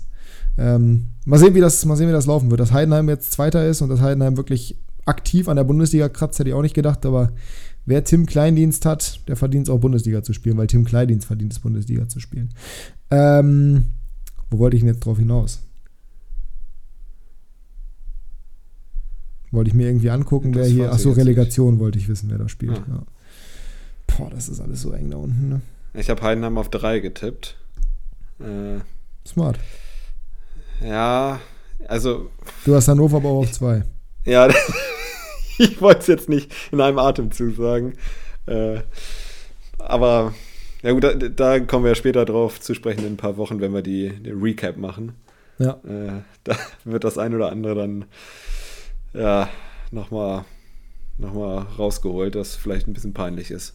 Dann wird das ein oder andere unangenehm. Lass uns schnell die Hottakes machen. Wir sind mittlerweile schon wieder relativ äh, lange drin. Dann äh, sind wir damit durch. Ja. Wir können es auch relativ kurz halten diese Woche tatsächlich, weil, ähm, ja. Ein Hottake wurde genäht. Ein Hottake wurde genäht, genau, und das war es auch eigentlich. äh, man kann jetzt, man kann dir vielleicht einen halben Punkt wieder zuschreiben, aber hm. ähm, ja, Freitagabend Dein Take war, äh, Werder trotz Grippewelle, nee, Werder trotz der Grippewelle, so ist richtig, und sägt am Farke Trainerstuhl. Ähm, ja. Trotz der Grippewelle würde ich sagen, ja. Chiaro Ria, äh, Chiaro Dia, so rum. Gutes Spiel gemacht, muss man sagen. Spannender Spieler für die Zukunft. Ja, fürs erste Spiel, ja dran gesägt, würde ich jetzt nicht sagen, weil es halt mehr Unvermögen war und weniger Trainerschuld, dass die da, dass die da verloren ja, haben. Ja, kann man so argumentieren. Äh, unentschieden gespielt haben. Also ich würde jetzt keinen so ganzen Punkt dafür geben. Wir gucken mal, wie es am Ende steht und dann entscheiden wir noch. Naja, mal. es steht am Ende 1 zu 0 für mich, das kann ich dir schon sagen. Von daher. Jetzt hast du die ganze Spannung rausgenommen. Nee, weil die Leute ja logischerweise unsere Hottex schon kennen, weil die natürlich uns auf Instagram folgen und sie da dementsprechend gesehen haben. Ähm, Baumgartner sorgt für den Hoffenheimer Befreiungsschlag. Darüber reden wir besser nicht. Und der FC Bayern schießt die einzigen Tore am Sonntag. Auch darüber reden wir besser nicht, oder? Knapp vorbeigeschrammt, aber gebe ich mir nicht, nee. Nee, nicht, nicht ganz. Bei mir äh, sah es ein bisschen anders aus. Ich habe gesagt, dass der BVB Federn lässt gegen bissige Weißböcke. Äh, Weißböcke. Auch gut, Weißböcke. Äh, gegen bissige Geißböcke. Und ich sag mal, sie haben Federn gelassen. Sie haben nämlich zugelassen, dass Davy Selke sein erstes Tor für den FC schießt. Auch dafür könnte man mir einen halben Punkt lassen. Ich habe nicht gesagt, dass sie verlieren. Sie lassen Federn. Nein, ich glaube, das kriegen wir nicht hin. Ja, ähm, hast die sechs Gegentore ein bisschen verschluckt gerade, ne? Ja, ist richtig. Dann habe ich noch gesagt, dass äh, alle Wappentiere punkten. Das ging ja gut los mit den Fohlen und den, wie hast du sie genannt, Werderwieseln. Am, ja, gut, äh, aber ein Fohlen ist ja kein Wappentier, ne?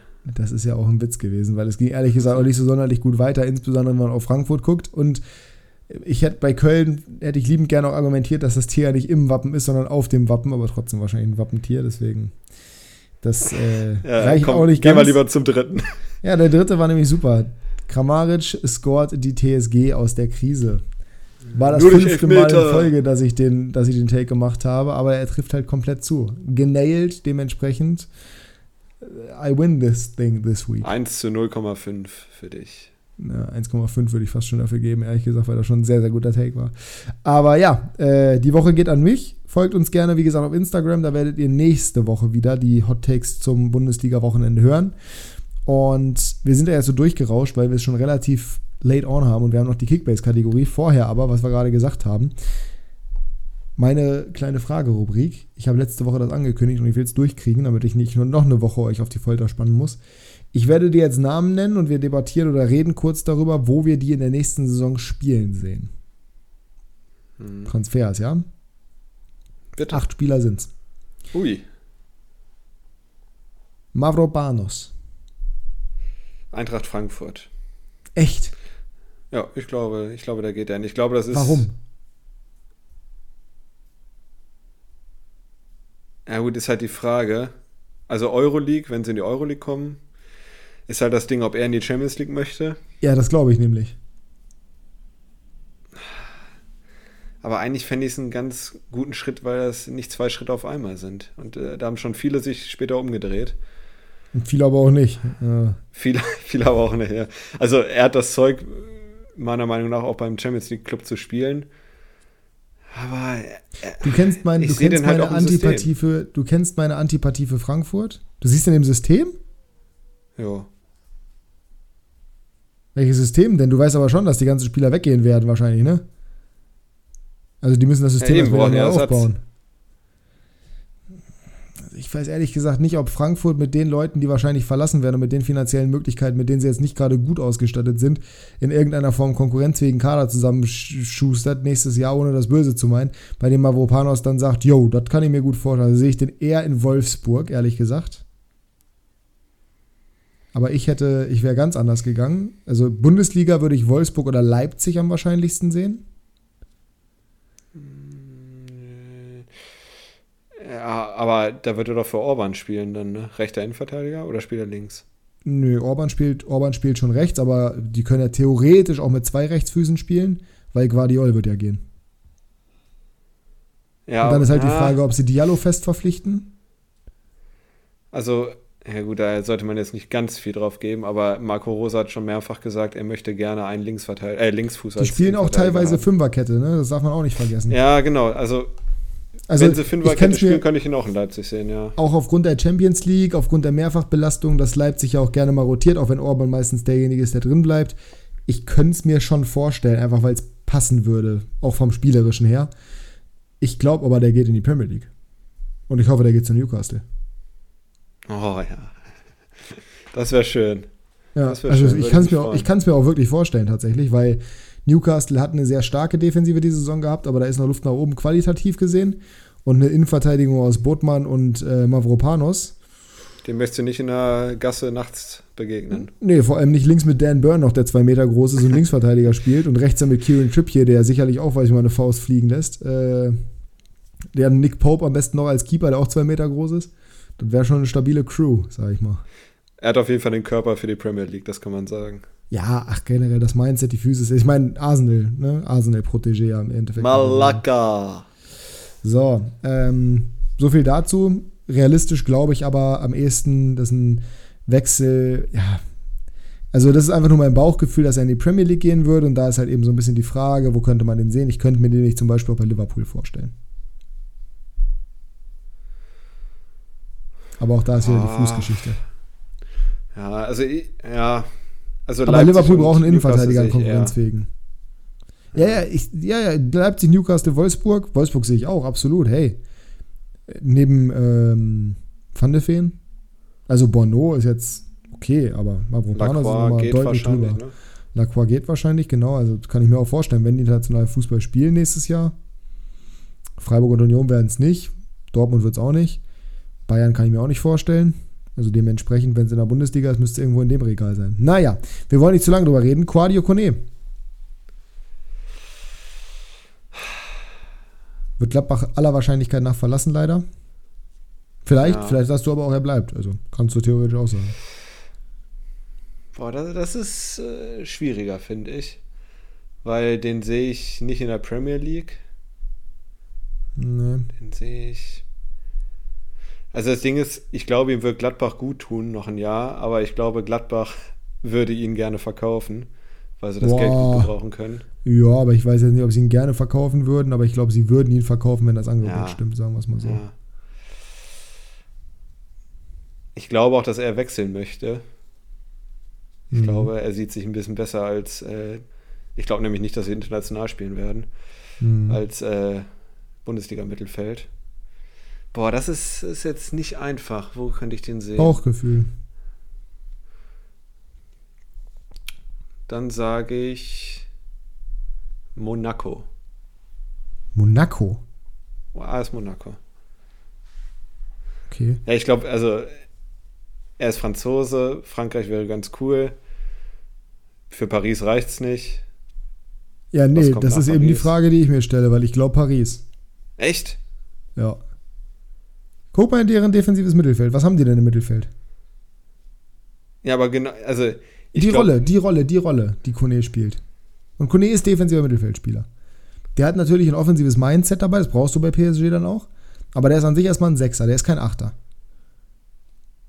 Wen haben sie da? Niemanden. Danilo. Ja, aber genau deswegen würde ich ja sagen, also die haben so viele, äh, ohne das Böse zu meinen, aber mittelmäßige Spieler da, dass sie, glaube ich, einen Kracher brauchen. Und nicht. Also beim besten Willen, Kone ist ein super talentierter Spieler, aber Ja, gut, Du aber hast das, ja ist ja so ein gesehen, bisschen der, das ist ja so ein bisschen der PSG-Weg in den letzten Jahren. Ne? Guck dir mal, was die alles geholt haben hier. Vitinha, Renato Sanchez. Wen haben sie noch geholt? Äh, Fabian Ruiz. Ja, der ist nicht mehr so jung, ne? Wie alt war der jetzt? Ja, hier? aber 24? Ich weiß nicht, wie alt er ist. Aber, also ich, wir reden ja nur fiktiv. Also ich Ja. könnte mir, könnt mir das durchaus vorstellen. Äh, ich habe gerade gelesen, Liverpool wohl auch, aber das ist ähnlich das Thema, auch da wieder. Wobei die bräuchten auf jeden Fall zentrale Mittelfeldspieler, das definitiv. Aber ich habe irgendwie das Gefühl, Frankreich und ich habe irgendwie das Gefühl, PSG. Ach guck mal, steht hier sogar auch. Transfermarkt sagt 40% Liverpool und 46% PSG. Aber sinkende Wahrscheinlichkeit. Die haben halt die Kohle, weißt du, ist ein Franzose, ein Talent, 21 Jahre alt, defensives Mindset, passt alles soweit. Defensiveres Mindset, jetzt kein, kein klassischer Sechser, aber zumindest mal defensiver. So klassische Sechser gibt es in der Form kaum auf dem Markt. Könnte ich mir schon vorstellen. Oder Napoli fände ich spannend, aber ich glaube, das wird nicht passieren. Napoli wäre, glaube ich, mein Wunsch. Wenn ich, ihn, wenn ich ihn irgendwo hinstecken könnte, fände ich Napoli richtig geil. Oder Newcastle, wie immer. wie immer, ja. Okay, ja. Ich bleib mal bei Monaco. Die haben auch das Geld. Gut. Ähm, die haben das Geld? Weiß ich nicht. Die geben doch kaum was Geld aus, oder? Ja, Bei Monaco hat man irgendwie auch mal eine falsche. Bei Monaco hat man, glaube ich, immer so ein bisschen eine falsche Einstellung dazu, ne? Weil ich glaube, Monaco hat gar nicht so viel Kohle, also der Fußballverein. Ja, aber gut, die haben ja auch gute Ablösesummen kassiert, ne? Also die sollten schon das Geld haben, um ihn zu kaufen. Das glaube ich schon. Ja, aber die machen das doch normalerweise nicht, oder? Also jetzt. Ich habe hier gehört, es geht nach Bauchgefühl. Mein Bauchgefühl sagt ja, ist doch auch in Ordnung, du Heulsuse. Was ist denn das jetzt? Das ist doch wieder Quatsch jetzt. Es geht nach Bauchgefühl, aber die müssten, also die zahlen doch keine 50 Millionen für einen Spieler oder 40 oder was? Was glaubst du denn, wie viel der kosten wird? 35, 40? Also unter 30, glaube ich, lassen die den nicht gehen. Nee, das glaube ich auch nicht. Und ich sehe nicht, dass Monaco 30 Millionen für einen Spieler ausgibt. Haben die das jemals gemacht? Monaco? Aus dem Kopf weiß ich es jetzt nicht.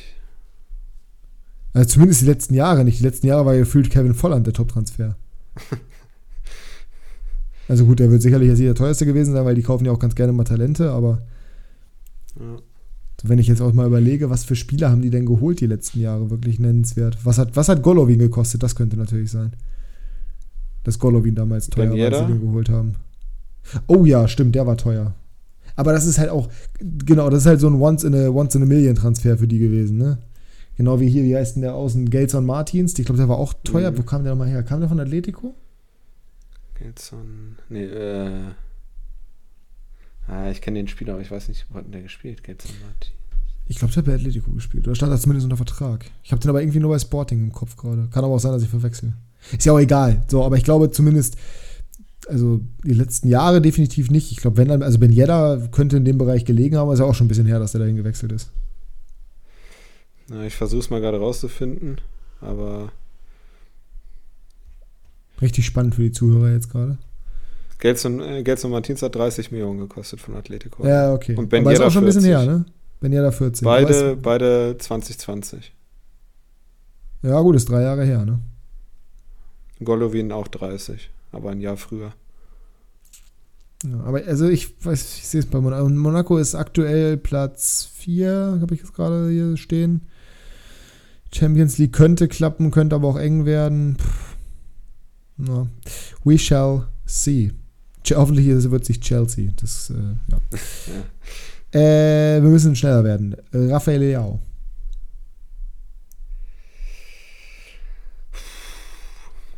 Du kannst sie auch da behalten, ne? Das würde auch gehen. Mm, Ja. ja ich überlege gerade.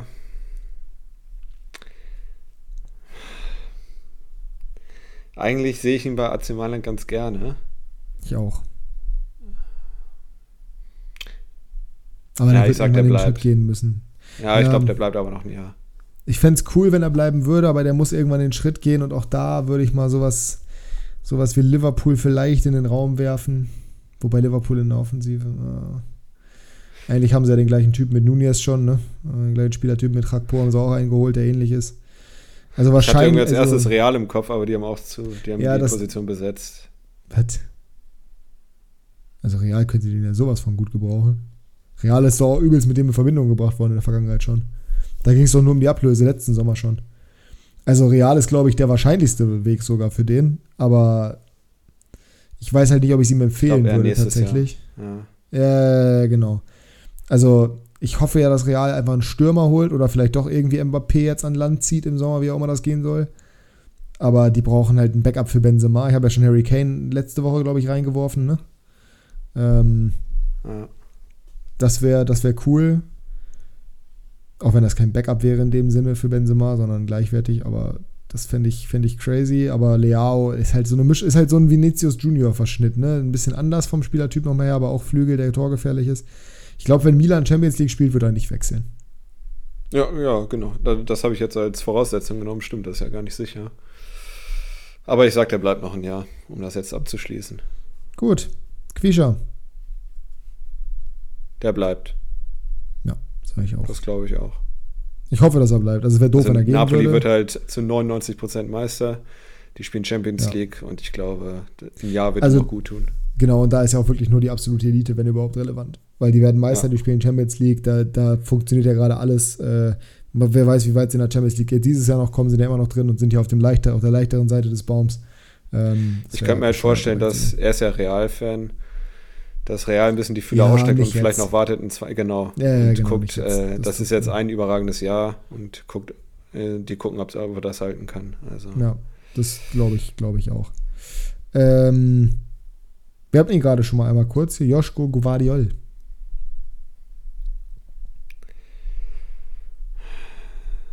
Ja. Ich glaube, der bleibt noch ein Jahr in Leipzig, ehrlich gesagt. Oh, ich und geht dann zu für Chelsea. Bund- also für die Bundesliga und das spielerische Niveau der Bundesliga, natürlich jetzt, werden wieder viele sagen, Hauptsache der ist weg aus Leipzig, ja, aber für die Konkurrenzfähigkeit würde ich es mir auch wünschen, aber ich kann es mir nicht vorstellen. Dann gehe ich dagegen und sage, er bleibt noch ein Jahr und geht dann zu Chelsea. Nein, im. Leben nicht, im Leben nicht. Im Leben nicht. Der geht nicht zu Chelsea. Nie im Leben. Okay. Nie im Leben. Das, so dumm ist der nicht. Du siehst doch, was bei. Chelsea, du siehst doch, was bei Chelsea gerade passiert. Und wie gesagt, ich gehe davon aus, dass er in diesem Sommer geht. Also nächstes Jahr gibt es gar keinen Sinn zu Chelsea. zu- Also das ist auch viel zu weit vorgegriffen, finde ich, für Chelsea, weil also diesen Sommer wird er nicht hingehen, weil die werden nicht Champions League spielen. City hatte jetzt zuletzt Interesse, meine ich, ne? Was Mhm. hat ein City als Linksfüße in der Innenverteidigung? Laporte. Laporte will auch zu Barca. Gut, Barca kann nichts machen. Ja, City wäre wahrscheinlich. Ah, das wäre schon wieder so ein teurer Innenverteidiger-Transfer, ne? Ja, gut, wenn sie Cancelo verkaufen. Also, ich glaube, wenn. Real war, glaube ich, auch mal im Gespräch, aber Real kann ich mir nicht vorstellen, ehrlich gesagt, weil die haben gerade mit Rüdiger erst Alaba. Linksfuß. Ja, und Rüdiger. Alaba, Rüdiger, ja, Real ist unrealistisch.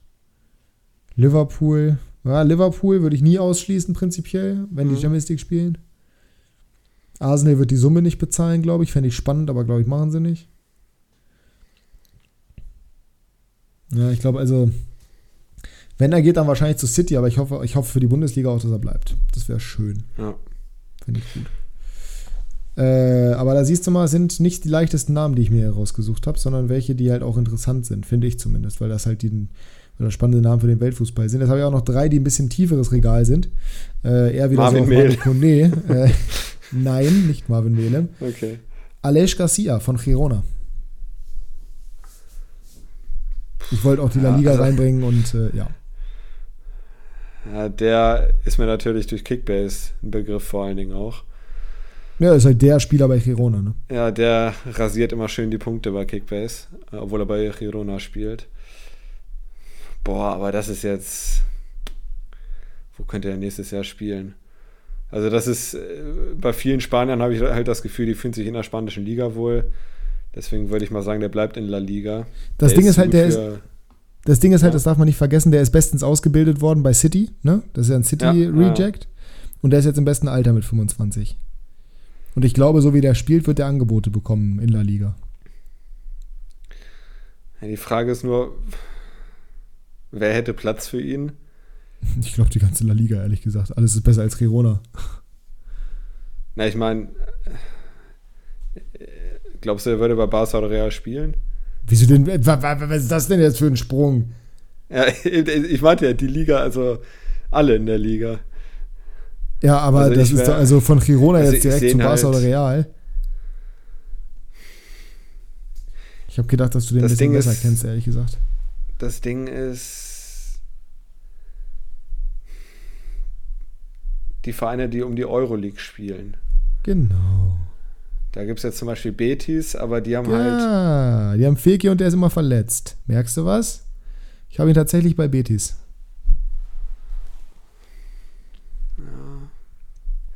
ja, irgendwas lässt das bei mir nicht ganz zu, aber es ist halt das berühmte Bauchgefühl. Äh, Deswegen bei mir ist ist er Baske? Ja, äh, nee. Alej klingt ein bisschen baskisch, aber Alej, ja, ja. Warte, gucken wir doch mal nach. Alej Garcia. Ja, wobei Bilbao wäre auch nicht so der Riesenschritt. Ähm, Hm, Nicht so richtig. Geboren in Uidicano. Ist eine Gemeinde in Spanien, Provinz Tarragona. Weiß nicht, wo das ist. Also ich sehe ihn Südlichste der vier bei- Provinzen Katalonien. Achso, ah, ja, gut. Ah, Ja. Na gut. nee. Also ich sehe ihn nicht bei Sociedad irgendwie.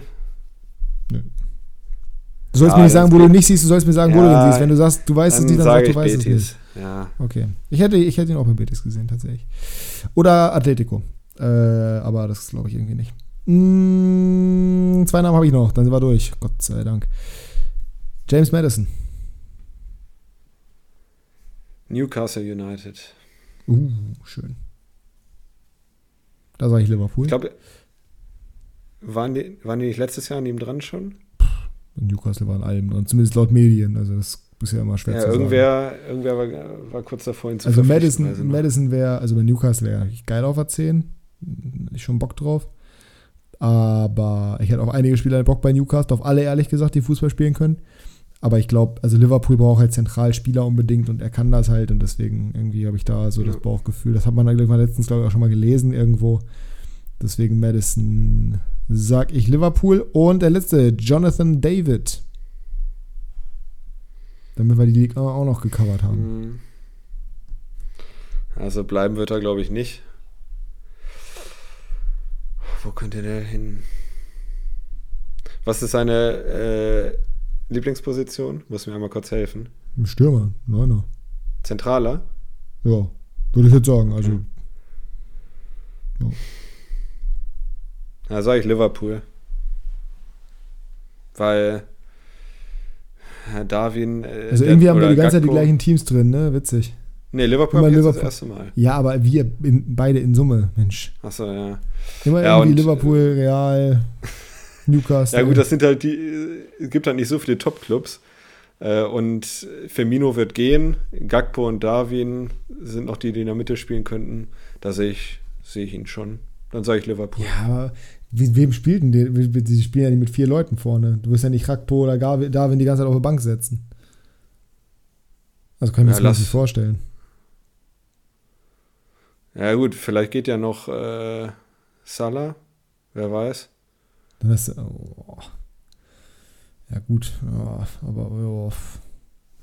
Okay, wenn du das sagst. Ich sag äh, Liverpool, ja. Ich habe ich hab den Spieler ja recherchiert, weil ich äh, gesucht habe, wen könnte man denn reinwerfen aus der Liga A. Und ich nehme nochmal einen Namen, den ich gerade schon mal genannt habe, ähm, allerdings in einem anderen Kontext. Und gehe auf einen Stürmertransfer, der in der Bundesliga ein Team finden könnte, das finanziell ein bisschen Spielraum hat, das insbesondere durch den Abgang finanziellen Spielraum hat und das einen Torjäger braucht. Der hat übrigens 19 Tore die Saison schon wieder gemacht in der Liga. Leipzig. So. Damit wurde der schon mal in Verbindung gebracht irgendwann, mit Bayern ja auch. Ich könnte mir beides vorstellen. Wo Bayern, glaube ja, ich, ich, ich kann mir eher Leipzig als Bayern vorstellen. Ja, ja, Bayern, Bayern wird ein Regal höher suchen. Da, wie gesagt, Harry Kane, auch wenn das unwahrscheinlich ist, aber irgendwie. Ich kann mir auch Leipzig gut vorstellen, weil Leipzig spielt Champions League aller Wahrscheinlichkeit nach. Also gut, aktuell sind sie nicht Champions League Platz, aber ich glaube, sie werden Champions League spielen. Ähm, Lille ist aktuell mit Chancen aufs internationale Geschäft, aber jetzt steht nicht so rosig da. Er müsste den nächsten Schritt gehen und ich glaube, das wäre eigentlich ein sehr, sehr guter Step für ihn. Ja, wenn man und es würde halt bedenkt, halt dass ein passen, Kunku sehr wahrscheinlich geht, dass Silva nicht so ganz funktioniert. Nicht so ganz ist noch ein Understatement, wir haben das Wochenende noch wieder gesehen. Also Sobeschlei und Jonathan David, oh, Junge. Da wirst ja, du auf deine drauf. Kosten kommen. Da würde ich auf meine Kosten kommen. Ich finde nämlich David auch einen richtig geilen Spieler. Ähm, gut, dann sind wir damit durch. Ey, Stunde 30 wieder. Wir müssen uns ranhalten. Kickbase, aber richtig fix jetzt hier. Abfahrt. Fixi. Kickbase Breakdown.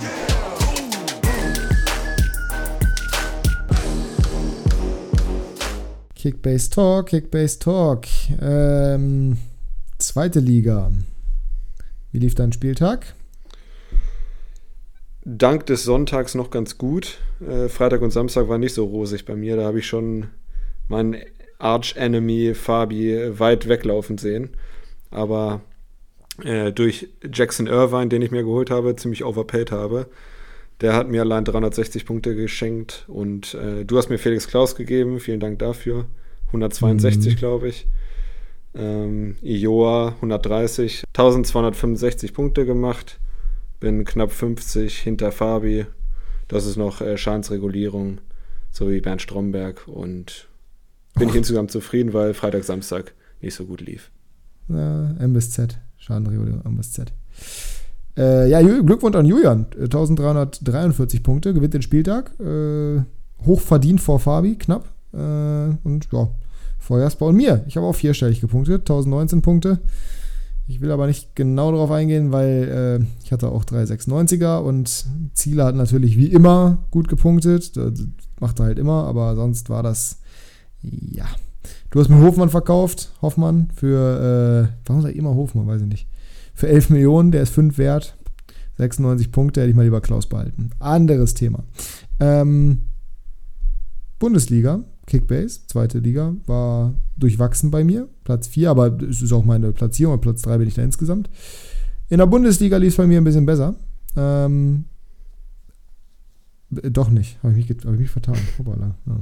War die andere Liga, wo ich Erster wurde. Äh, bei Klassenunterschied hat natürlich und Janis, Junge, du bist, du gehst mir langsam auf den Keks mit deinen Kommentaren zu deinen eigenen Punkten. Weißt du, es ist unsympathisch, wenn man seine eigene Leistung mit saftig knaftig kommentiert. Trotzdem herzlichen Glückwunsch zum Spieltagssieg. Aber das ist wirklich, das wird langsam unsympathisch. 1340 Punkte, kein anderer vierstellig. Aber du bist Zweiter geworden. Drei Punkte vor mir. Nee, 13, 13 Punkte vor mir. Ja. ja, war ein enges Höschen, weil die Punkte hinter uns, das war alles sehr, sehr eng. Äh, also Zweiter bis ja, sagen wir mal, Fünfter, war alles sehr, sehr eng. Ja, ich bin zufrieden. Äh, hätte auch besser laufen können auf jeden Fall, aber ja, ich beschwere mich mal nicht. Und Gnabry habe ich draußen gelassen, war, glaube ich, eine ganz gute Entscheidung. Ich versuche meinen vierten Platz immer noch zu halten. Das sieht gerade ganz gut aus mit 1000 Punkten Vorsprung auf Christian. Nach oben wird nichts mehr gehen, auch wenn das reüssierende Schnabeltier das anders sieht. Aber der hat 2800 Punkte Vorsprung. Das wird, glaube ich, nichts mehr. Was ist denn das für ein anderer? Also bitte, es sind 300 Punkte pro Spiel, das kriegst du ja wohl hin. ähm, Ja, nach ganz oben geht nichts mehr. Fabi gewinnt diese Liga. Das ist ja schon länger klar. Der hat nämlich 2900 Punkte Vorsprung. Jannis meinst du, ne? Was habe ich gesagt? Fabi. Ah ja, guck mal, gleicht sich doch alles. Ähm, ja, wenn du halt drei Bayern hast und die heißen Cancelo, Sané und Gnabry und ach nee, Gnabry hatte ich dir schon verkauft, meine ich, ne? Mhm. Ja, stimmt. Aber Cancelo wird zur Halbzeit ausgewechselt ohne Sinn, macht 29 Punkte und Sané äh, ja, macht halt 53 Punkte, aber ist halt auch jetzt nicht glänzend. Und dazu verliert dann Leipzig in Bochum. Und du hast zwei Leipziger, auch wenn Zobo wieder Punkte gemacht hat ohne Ende. Und du hast noch einen Skiri aufgestellt. Dann wird es schwierig. Dann wird schwierig, aber der Kader ist gut. Ich sollte meinen Platz 2 verteidigen können, nur in Summe ist das gelaufen in der Liga. Aber die Luft ist ein bisschen raus, ist auch in Ordnung. Trotzdem versuchen wir dran zu bleiben. Das ist das Wichtigste. Und das gilt natürlich auch für diesen Podcast. Nächste Woche sind wir wieder da. Äh, Länderspielpause, mal sehen, wann wir da sind. Ich möchte noch nicht den Dienstag versprechen, auch aufgrund meiner beruflichen Verpflichtung, aber we shall see. Und äh, für diese Woche überlasse ich nach anderthalb Stunden, Himmels Willen, Jasper das Schlusswort. Das ist, glaube ich, die dritte XXL-Folge jetzt in Folge. Ja, ich glaube auch tatsächlich, es sind nicht ganz anderthalb Stunden, weil ich habe meine Tonspur früher gestartet, aber es ist auf jeden Fall lang. Ja, ich bin bei 1,27 jetzt. Ja. Das ist okay. Äh, wir entlassen euch jetzt in was auch immer, in euren Feierabend, in den Berufstag, wie auch immer, und wünschen euch eine schöne Woche. Gut, äh, wir haben technische Schwierigkeiten gehabt. Jasper lässt das Ganze jetzt sein, die letzten Worte. Dementsprechend auch von mir eine schöne Woche. Lasst es euch gut gehen. Viel Spaß in der Länderspielpause, wenn ihr die Länderspiele verfolgt. Wenn nicht, alles richtig gemacht. Und wir hören uns nächste Woche wieder. Bis dahin, lasst es euch gut gehen. Tschüsseldorf.